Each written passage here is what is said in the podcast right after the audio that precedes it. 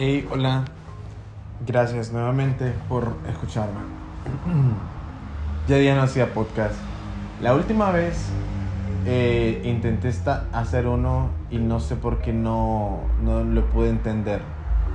Lo escuché y no lo entendí. En realidad no le encontré un título. Entonces fue que eh, decidí darme una pausa. Posiblemente estaba pensando mucho. Estaba recibiendo mucha información de todas partes entonces vi que no era, no era fácil de poder canalizar algo, ¿no? Pero una de las cosas que me llamó la atención, que siempre lo mencionaba en, el podcast, era sobre lo que es el amor propio desde el punto de vista masculino. Muchas veces eh, le ponemos hasta a los temas sociales eh, sexo, género. Por ejemplo, de salud y bienestar solamente pueden hablarlo las mujeres. De, em, de cosas para cortar árboles, cortar césped, eh, de las que cortan árboles, taladoras de árbol solamente para los hombres. Lo cual no me parece lógico en ninguna parte. Porque simple y sencillamente el humano está hecho de gustos. El humano está hecho de, de lo que a él le apasiona, de lo que de lo que le gusta escuchar, lo que le gusta ver, lo que le gusta leer, lo que le gusta sentir. De eso está hecho el humano porque estamos estamos hechos de esas de esos gustos estamos hechos de eso. Y es por eso que em, nosotros actuamos de una forma más más rígida más eh, racional. Y estaba pensando entonces el amor propio siempre se le vincula con la mujer, porque la mujer es la que, el referente a lo que es eh, sufrir por amor propio, porque existen enfermedades como eh, bulimia, eh, anorexia, que solamente se les dicen que solamente las mujeres lo pueden tener, pero no, no saben que los hombres también sufren de eso, ¿ok? Entonces, el amor propio siempre lo cuentan cuando la mujer está saliendo de una relación, cuando la mujer eh, es ese referente, pues, o sea, y es el referente más claro de que la mujer es sinónimo de superación, porque se apropió de ese término, porque ella lo superó, porque ella puede, pues, ha sido valiente, ha hablado, ha aceptado, ha cambiado y es el referente perfecto. Entonces, pero también uno de hombre tiene ese problema de amor propio. Me di cuenta que el amor propio no era tener una muy buena autoestima, tener buena seguridad, eh, decir no cuando no te gusta algo y decir sí cuando quieres hacerlo. Pero el amor propio también va, desde, desde mi punto de vista, porque yo lo he experimentado, el amor propio va, va también cuando la forma en la que vos hablas sobre ti ante otras personas. Eh, muchas veces nos, nos menospreciamos, nos presentamos diciéndonos lo peor de nosotros. Eh, muchas veces nos presentamos hablando de más. Muchas veces te nos victimizamos delante de la gente nos estresamos delante de la gente para que nos vean. Entonces, siempre queremos hacernos de menos ante los demás. hace unas semanas estaba hablando con una compañera de trabajo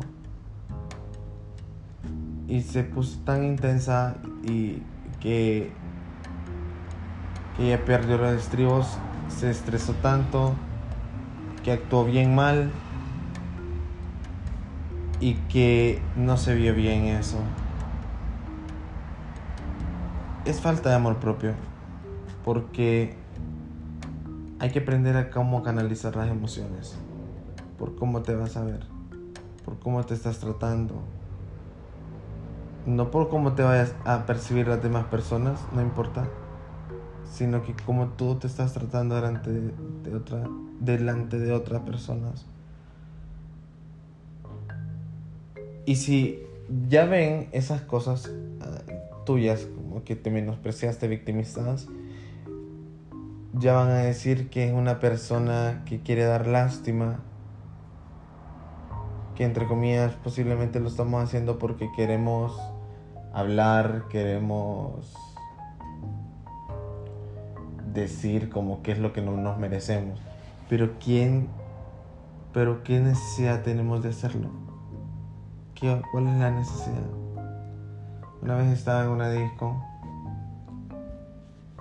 estábamos en, en, ese bar, era un bar, y estaba un grupo de personas y había un, un, un amigo mío y me dijo, yo le dije como, me encantaría que alguien como vos me hiciera caso, le dije, pero se lo dije en una forma de, de correr comparar no exactamente él.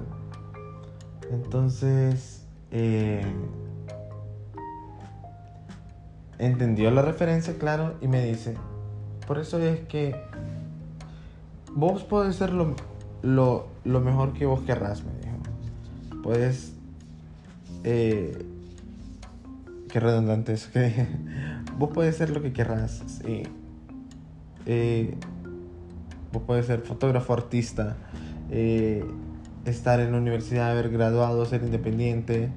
Eh, todas esas atribuciones me dice.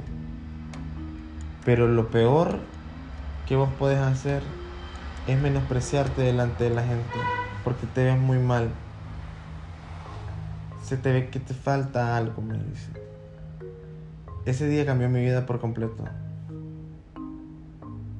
Y ojalá que logre escuchar este podcast y sepa de que estoy hablando de él. Eh, la verdad que fue algo que me abrió los ojos y dije, ¿por qué menospreciarme ante, ante otras personas? Hay cosas que no necesitamos hablarlas. Se llaman privacidad. Y Y wow, fue algo que me dejó atónico y me hizo pensar eso, que también uno de hombre sufre amor propio, falta de amor propio pues. Y esa es la forma en la que uno lo sufre. Y eso fue lo que siempre giraba alrededor de mi cabeza cada vez que, que quería hablar de los temas que me estaban las conversaciones que estaba teniendo, los temas que estaban fluyendo en mí. Y por eso fue la razón por la que borré el podcast pasado. Pero me, me encanta este, este fragmento, me gustó mucho ese pensamiento, esa situación que tuve, la, ese, esa transformación. Porque me hizo ver también que uno tiene que aprender a, a, a tratarse bien para que el día de mañana pueda tomar una mejor decisión para ella, tanto laboral, tanto académica, sentimental, propia, que no, absolutamente nadie tiene el poder de, de venir y decirnos algo feo y algo grotesco, porque ni vos lo haces por ti. Sí hay momentos en los que uno tiene que ser disciplinado con uno mismo, pero se hace en silencio y se medita y da gracias. Así que eh, me voy con esto, me despido con esto. Y yo sé que va a sonar en alguna canción.